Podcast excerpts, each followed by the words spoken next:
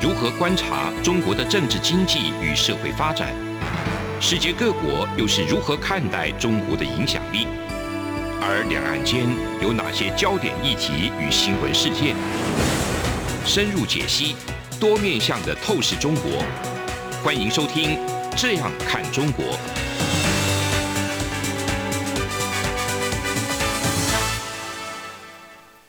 各位听众朋友，大家好，这里是央广的《这样看中国》，我是富察，旁边是张震，我是张震。对，我们今天讲潮汕的，我们换到了下一个主题，岭南系列，这是任意门。对，任意门，我们从这个河西走廊突然跳到了岭南。嗯，岭南就是今天主要就是。南岭以南，广东那一带。诶，对，那个岭叫就叫南岭。对，岭叫南岭。嗯，岭南 南岭以南的岭南。对，那岭南其实完全是从中国中心出发，就说啊，你是我们那个岭的南边 啊，就是就是这个。如果我们要从海洋出发，就说哦，这是这个北国。你看广东人称呼北京就是就北佬嘛。啊，对对。广东人称呼北京叫北佬，就就很典型的是以自我为中心思考问题。嗯，像越南称中国也就是。像中医就是北医，对对对对，没错，北方的，它叫北医，北方的医学医学，对，所以就是说，这个就是看以谁为中心去思考问题了哈。所以，当我们以岭南这个词拿出来的话，其实非常中国中心的概念。嗯，所以我们改名了岭南系列。没关系，没关系，我们 好，我们讲今天讲岭南系列的潮汕哈。潮汕，我相信大家一定都非常熟悉了，潮州汕头，然后潮汕菜也非常有名，非常好吃。潮汕文化也非常独特，嗯，然后潮汕的移民在海外的移民也非常多，很有影响力，好比李嘉诚啊之类的人，对，都是潮汕。好像泰国最多潮州人，对，泰国非常多，这个你一定非常熟，嗯，那。潮汕怎么理解它跟广东的关系呢？那我就用一个比喻说，潮汕呢就是广东的北爱尔兰，这样啊，大家觉得 北爱尔兰在哪里啊？好，对我没关系。啊，北爱尔兰就是在爱尔兰北部的一个区域，但这个区域呢，它其实它的文化跟爱尔兰之间不完全一样，它跟英格兰跟苏格兰更接近。而且它现在是大英，呃、对，它是属于英国，就是大不列颠的一部分。嗯、大不列颠，哎，它为什么叫北爱尔兰没有没有含爱尔兰呢？嗯就说明就是他们的文化其实不一样，对，啊，所以潮汕就是广东的北爱尔兰啊。因为 为什么这么讲呢？就是说我们讲广东，我通常说啊，广东就是广东人呐，就是粤语呀，对不对？广东话，广东话啦，就是很明显。福建就是闽南人呐，闽南是吧？闽南闽北，对，闽南闽北，闽北跟闽南不一样，嗯，但是主要就是说就是闽人文化嘛，啊，就是觉得两个文化是不一样的。那潮汕在广东。怎么样解释就是广东文化嘛？嗯，不是，对，很尴尬，很尴尬。他其实不是广东话，他其实不是广东人，嗯，他是他是闽南人，对，他是潮汕人，其实在文化上实际是闽南人。嗯，潮汕话就是闽南话的一种呃稍微的变体，嗯，啊，就是是这么一个情况。所以有一个词汇来形容这个福建跟广东，就是潮汕的这个地方的差别。他说地有闽广之分，嗯，就是。地理上有闽和广，闽就是福建，广就是广东之分。俗无漳潮之意啊，习俗文化没有漳州跟潮州的差异，也就是漳州跟潮州跟潮汕是一样的。嗯，漳州我们都知道，一定就是漳州在厦门旁边嘛，对不对？闽南吧？对，就典型闽南话代表嘛。嗯、那既然漳州跟潮州跟潮汕是一样的，这怎么回事呢？好，这就是今天我们要跟大家来讨论的一个 地理性的主题。我觉得最根本原因是，实际是什么？是实际上就是你要了解到中国沿海的地理空间。嗯哼，就是我自己其实，在思考这个话题的时候，我也第一件事情就是赶快打开地图，去好好看看那个地理结构。嗯、一看，我就马上就明白了。嗯，为什么哈？我们假设以台湾的听众明熟悉的那个道理，就是说漳州跟这个潮汕的关系。嗯、漳州，漳州不是跟厦门在一起吗？嗯，啊，然后潮州跟汕头在一块嘛，对不对？嗯、漳州跟潮州，然后潮州跟广州，啊，都是州嘛。嗯这些关系就很像什么呢？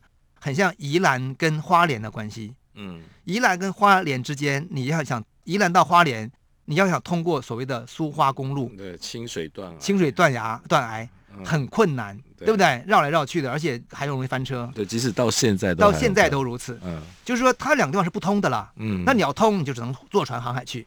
嗯哼，对，一定是这样最快。就是在古代的这个修路技术没有发达的情况下。他们一定是坐船去更快的。嗯，那假设说，在这个中国东南南部沿海地方，遍布了一个一个宜兰的这样的和和花莲这样的结构的话，嗯、假设花莲就是潮州、嗯、啊，然后这个漳州就是这个宜兰的话，我们就能明白这两个地方的关系是各自独立发展的。嗯，所以包括语言也独立发展了。呃，语言不会，它是这样，语言就慢慢越差越对，它这个区间很独立。因此的话，就是变成说，当这个移民呢、啊，这个地方人满了之后呢，他就往就往南走，好，然后就到了这个，就从漳州到了潮州，嗯，到了潮州，潮州又是一个封闭的山谷，就是它是三面环山，一面环海的一个封闭结构。嗯、那这个情况下，他们在里面再发展，再把这个山谷平原给填满，嗯，填满的话呢，然后再往再往南走，他们是这样一步步去迁移的。像你看台湾的宜兰腔，宜兰的台语，宜兰的闽南语就跟。呃，西部的不太不，不太一样，那就说明他们在当地独立发展出一套独特声腔，嗯、对不对？那其实我觉得这个明白这个地理结构的话，就大致能理解说啊，原来这个漳州跟潮州是这样的一个关系。嗯、好，这是首先地理结构，然后另外就是想谈的就是说。潮汕地区现在是归广东管了嘛，对不对？是归广东管嘛？对，它行政上归广东管。那这个地方源头在哪里呢？源头呢？对，为什么？对，为什么哪里？就是说源头呢，有人把它追溯到汉武帝时代。嗯，啊，这个就要讲这个这这个地方早期的历史。嗯，汉武帝呢，当年就是在这个平定了南方的两个国家，叫闽越跟南越国。嗯，闽越国的重点在今天的福建，嗯，就是福州那一带。嗯，南越国的政治中心在今天的广州。也就是说，当时在南方哈，在南岭南岭南呢，有两个国家独立国家，一个叫做闽越国，一个叫南越国。嗯，然后这两个国家呢，他们独立运作的。然后汉武帝平定以后呢，然后就把这两这两个国家的分界线呢，其实当时的分界线呢，就是今天的这个潮州潮汕地区是属于闽越国的。嗯，因为他的文化是闽闽越，但是汉武帝平了以后呢，就把这个潮州的这个割给了南越。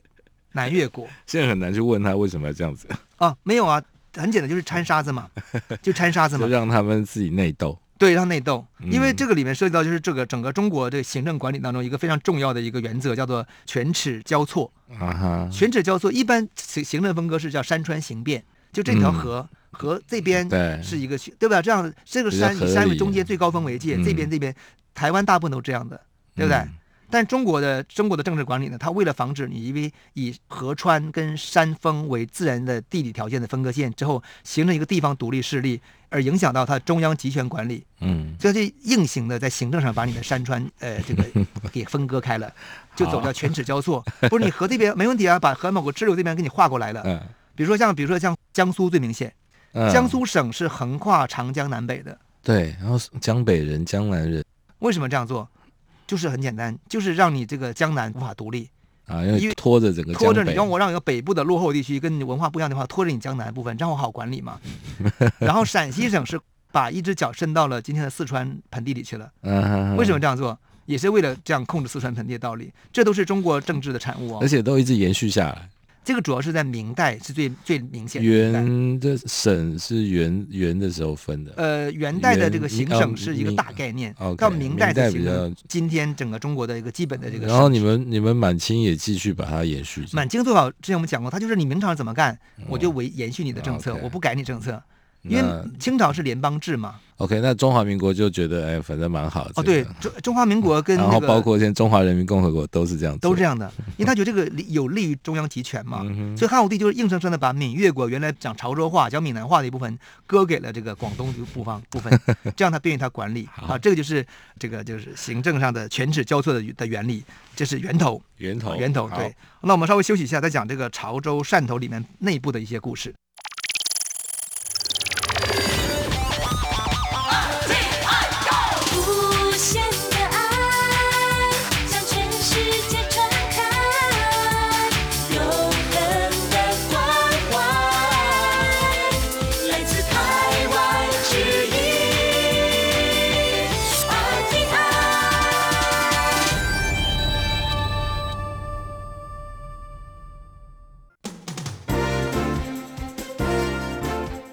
两岸、国际、历史、文化与财经等角度透视中国的《这样看中国》节目，每周一到周五晚间九点三十分到十点在中央广播电台播出。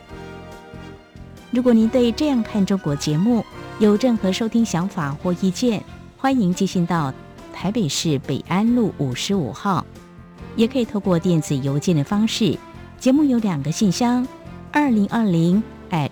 R t i 点 o r g 点 t w，我是二零二零零二零三 n e w s at gmail dot com。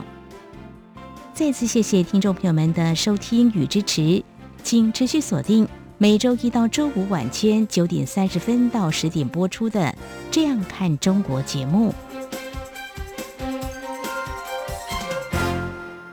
好，我们回来继续讲这个潮汕地区哈。嗯今天讲潮汕地区一定有潮州跟汕头嘛，很清楚。嗯、可是你要先看今天看潮汕地区那个两三面环山一面环海的那个地理空间当中，它其实还有个地名叫揭阳。揭阳，揭阳我真的没听过。其实我也没听过，说白了，我是因为我是看潮汕，一看是哎，这个为什么有揭阳？然后而且发现揭阳在实际上在隋炀帝之前非常重要，也就是说从汉唐时期的汉实际上是以揭阳为中心的。嗯、然后到了唐朝以后呢，是以潮州为中心的。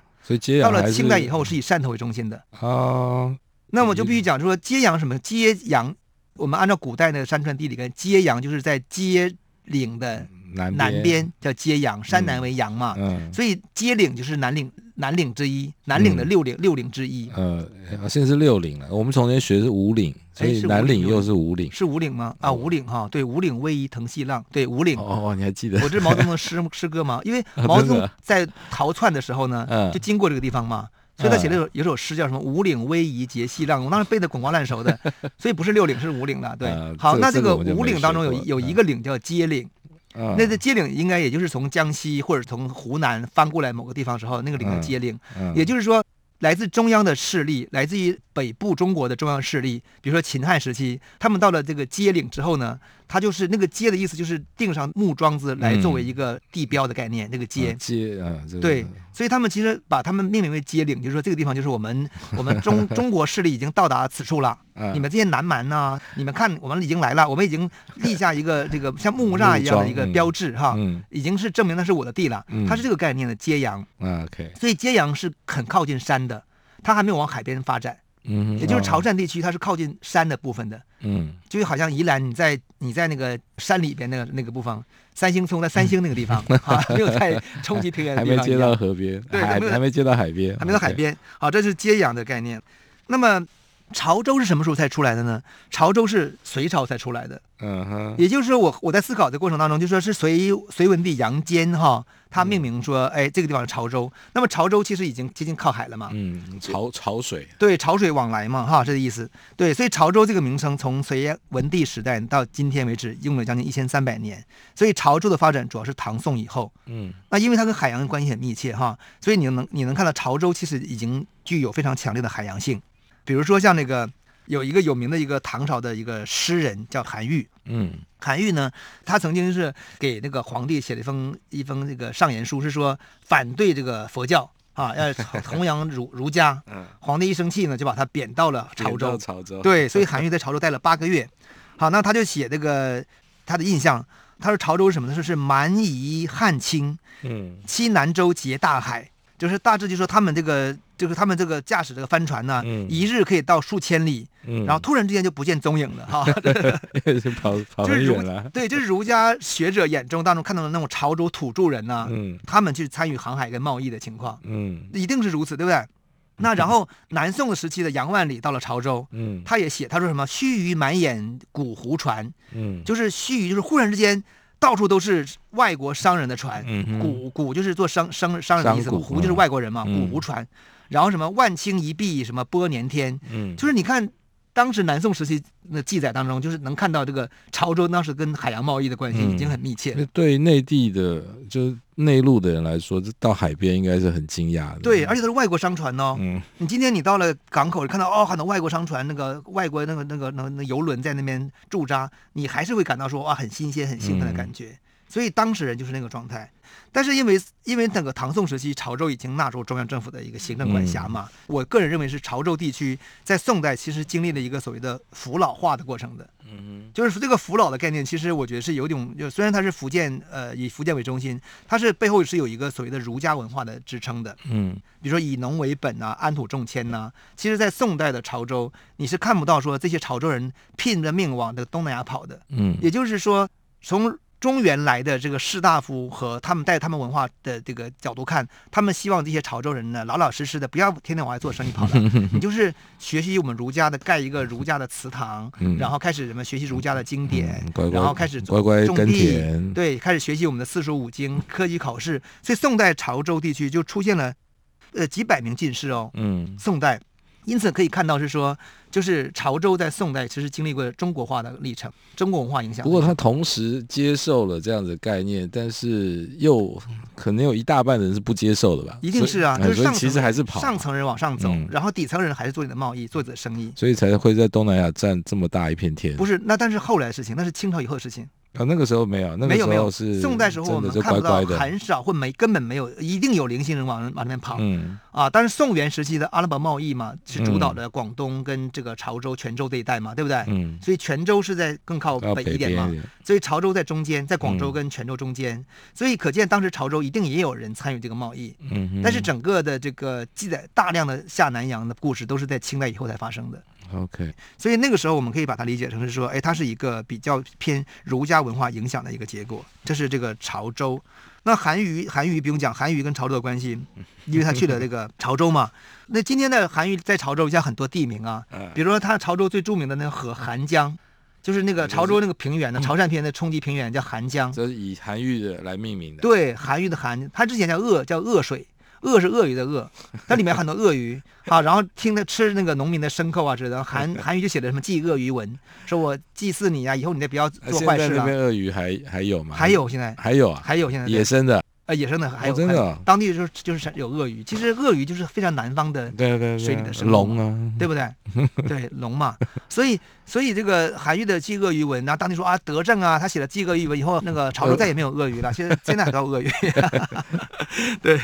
然后我们看这个，所以韩愈是他等于是。给这个潮州留下一些痕迹，嗯，然后后来的这个中国文化分子也会把韩愈在潮州的八个月的经历视为潮州中国化的一个象征跟表现，啊，认为说潮州从此以后就从过去的南蛮迈向了文明啊 之类的，这个我觉得胡说八道，我，我通常觉得他们都是乱乱说。其实那个时候的潮州，我觉得它的大部分还是一个非常闽南化的城市，对，嗯、但是很多观念已经改变了。安土重迁呐，保守啊，精耕细细作呀，宗族传统啊，这些东西都是比较偏中国文化的部分。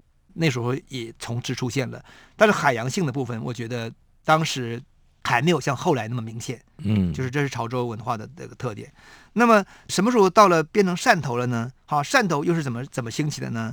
汕头跟潮州的关系是什么呢？那我们稍微休息一下，我们再来讲汕头。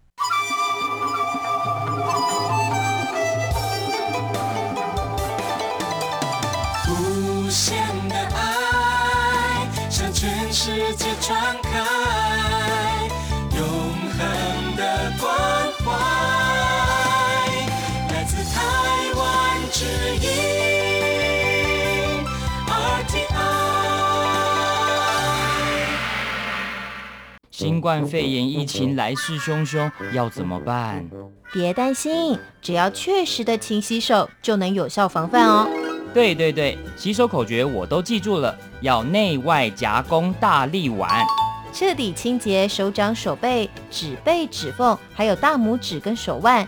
最重要的是，整个过程要搓洗四十到六十秒，才算是有效的洗手哦。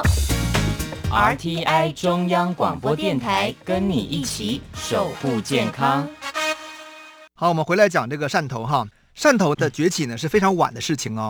它是实际上是晚清时期商业开埠的结果，嗯、也就是鸦片战争之后呢，汕头开埠。啊，汕头也是五五口通商，五口通商之一哦，哈。那么它通商之后，你要想象到，就是它实际是当时是没有汕头的，是只有漳州，嗯，好。但是你通商口岸一定在海边嘛，嗯，所以就把那个漳州旁边更靠近海的一个地方叫做汕沙头，叫呃汕头沙，就是总而言之就是那个沙洲的一个某个地方。嗯来开始建立第一个殖民地，所以汕头的成长历史是跟上海是一模一样的。啊，是因为它是一个无人空地，嗯，然后填海造陆，把那个沙洲改造成一个这个类似于广州沙面，让这些洋洋洋人可以盖房子，可以做贸易这么一个地方。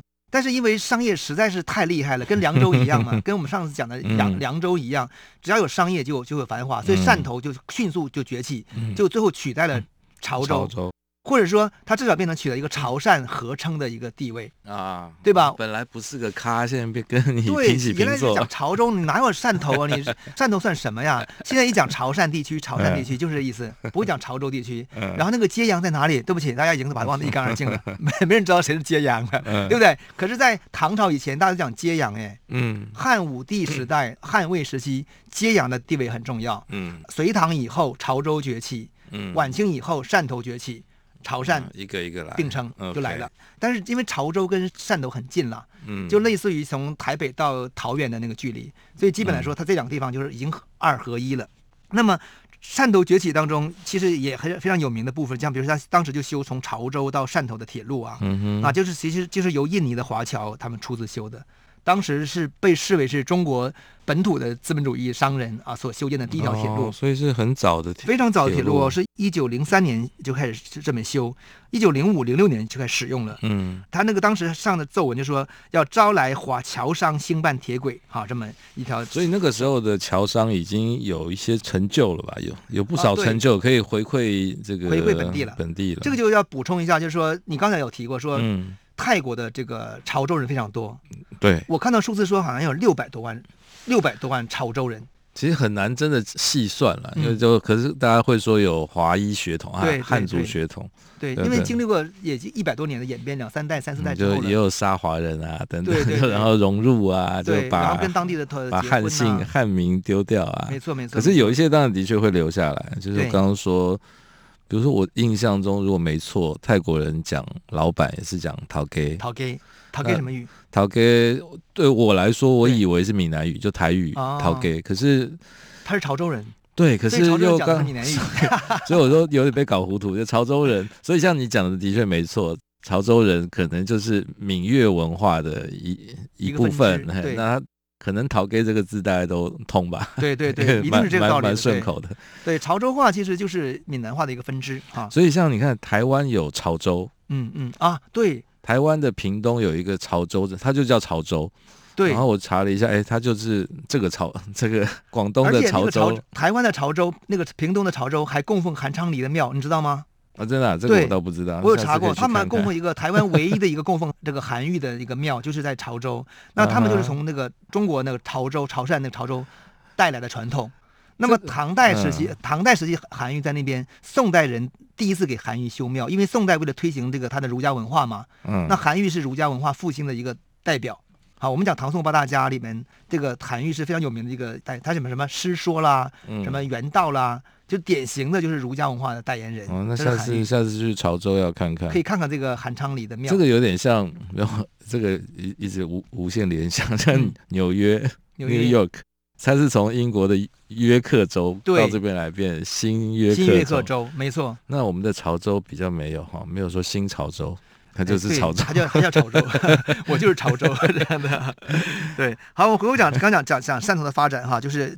透过这个铁路，就是更加的把潮州跟汕头连在一起来了。嗯、那它其实某种意义上，它是带动了潮州的发展呢、哦，嗯、因为汕头是作为贸易港口嘛。嗯、对，那这个铁路当然在一九二九年，毫无疑问呢，就被由那个民办就改为官办了。我讲毫无疑问是什么意思？就是一九二九年是什么意思？就是一九二八年国民政府成立之后，啊，这个国民政府他们是非常典型的传统中国型政府的概念的、哦，对民营资本是其实非常扼杀的。所以你看这个铁路自己运行了很多年，清政府都没管你。对吧？日本人工程师设计，然后日本公司承办，然后由华侨马来商人，由马来的和印尼的商人来出资办了一个铁路，为了地方而而造福。然后到了一九二九年以后，国民政府就把它没收掉了。这不是跟他们当年到台湾来没收这个台湾的这个什么一个一个道理啊？一个道理。好，这个就开始割这个当时潮汕这个人的韭菜，啊这样 子。但是也是因为铁路的关系了，所以这个潮汕地区就渐渐合为一体啊。这是今天我们讲潮汕的的源头。其实有个小问题，就是潮还有个叫汕尾的地方，但我们大家都没都不太不讲它。汕尾跟汕头哈，一一头一尾嘛，对不对？嗯啊，汕头汕尾啊，它它都是汕，都是汕呢。它其实汕就是就是那种汕是捕鱼的工具哈，它是打鱼的那个概念。所以其实汕尾在哪里呢？汕尾汕尾你不要以为跟汕头很近呢，汕尾更远。汕尾等于说，假如汕头是在宜兰的话，汕尾其实在花莲。嗯，所以他们又很难走。两个地方。对，所以汕尾的文化，它是又深入到客家文化区的一个闽南文化分支。就是汕尾的地方也是讲闽南语的，但是那边已经是客家，但是它跟客家关系更密切，里面有更多客家元素就出来了。大致是这么一个关系哈。我讲的。概括一下讲，他是被被跑走的一群人嘛？主要就是因为那个地理环境太独特，因为它每一个地方都是孤立跟封闭的，okay, 都可以当一个港口。对，没错。好，那我们在这个节目的最后哈，还有两分钟左右，我们会讲一下说，既然这个潮汕文化哈，这是如此的不同，它在行政上又属于广东，但是它的文化又属于属于闽南。那我们假设是说，如果哪一天广东独立了，福建也独立了，那潮汕该怎么办？哇！这个 这个问题很有趣哈，这个问题我没有我这样之所以想，就是是想起来像北爱尔兰、嗯、波士尼亚、波士尼亚这些地区，这些像印巴分治这些故事，嗯、就是它会让人觉得说，就是我们这样一种古代传统的一种行政设设计啊，嗯、会产生这个冲突。它从中央集权的角度而言，它是便于管理地方的，因为地方无法形成一个独立势力嘛，嗯、对不对？可是假如反过来讲，像西方国家那样一个运作，就像波士尼亚，它里面有穆斯林啊，有这个不同的种族来源。他一独立的话，他就要四分天下。嗯，他如果不四分的话，他很难，他很他很痛苦。嗯，所以北爱尔兰，你看，就是他们就很清楚说，北爱像英国的概念就是，你北爱尔兰要独立，可以啊，公投嘛。嗯，你苏格兰要独立，公投啊，通过了你就独立，因为他允许你独立嘛，他的政治体制是允许你独立的。嗯、对，那如果你不允许独立，就打了，对不对？所以我就会想说，哎，那好，考张正哈，如果广东跟福建。都独立了，北京同意他们独立啊、呃？那个假设哈，北京一定不同意嘛？我们是做一个脑洞大开、好玩的题目。假设独立的话，潮汕该怎么办？我其实直觉想，我觉得他们会自己独立，还是他们会依附于这个福建国？依附福建国？我觉得我我觉得我觉得更大可能，他们先依附于福建国，但广东一定不肯让，因为因为那个广东地那个潮汕地区是广东第二大经济区哦。它也是广东的第二大平原呢，就是它里面的人口跟经济规模是很大的。就是如果把、嗯、我把这个肉割掉以后了，嗯，那就看看广东国的这个这个副首长或者什么，呃、嗯，是不是分我潮汕地区？我确定一定要有一定的政治位置嘛。对对。可是我觉得那海外的这个潮州人。潮汕人应该会回来，不要我们自己独立，我们海外的钱是很多。对，我干嘛要跟你这个讲广东话的在一起？然后他如果跟福建合在一起，他就做小了嘛。嗯嗯，因为他就人数比不上福建，那我何必？我们已经分开了。就变成三国啊，变成潮汕国、三国、福建国、广东国，大家都有都有海外连接嘛。对，好，这个题目很有趣哈，我们也没有办法有答案，我们只是觉得很好玩而已。我们今天的节目就到此结束，谢谢大家。好，谢谢。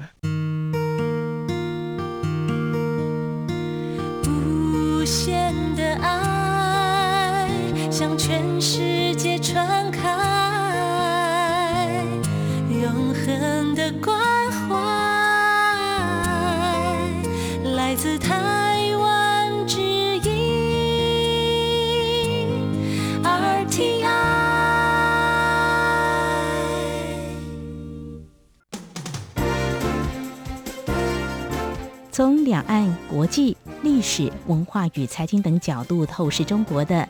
这样看中国节目，每周一到周五晚间九点三十分到十点，在中央广播电台播出。如果您对这样看中国节目有任何收听想法或意见，欢迎寄信到台北市北安路五十五号，也可以透过电子邮件的方式。节目有两个信箱：二零二零 at rti 点 org 点 tw，或是。二零二零零二零三 news at gmail.com。再次谢谢听众朋友们的收听与支持，请持续锁定每周一到周五晚间九点三十分到十点播出的《这样看中国》节目。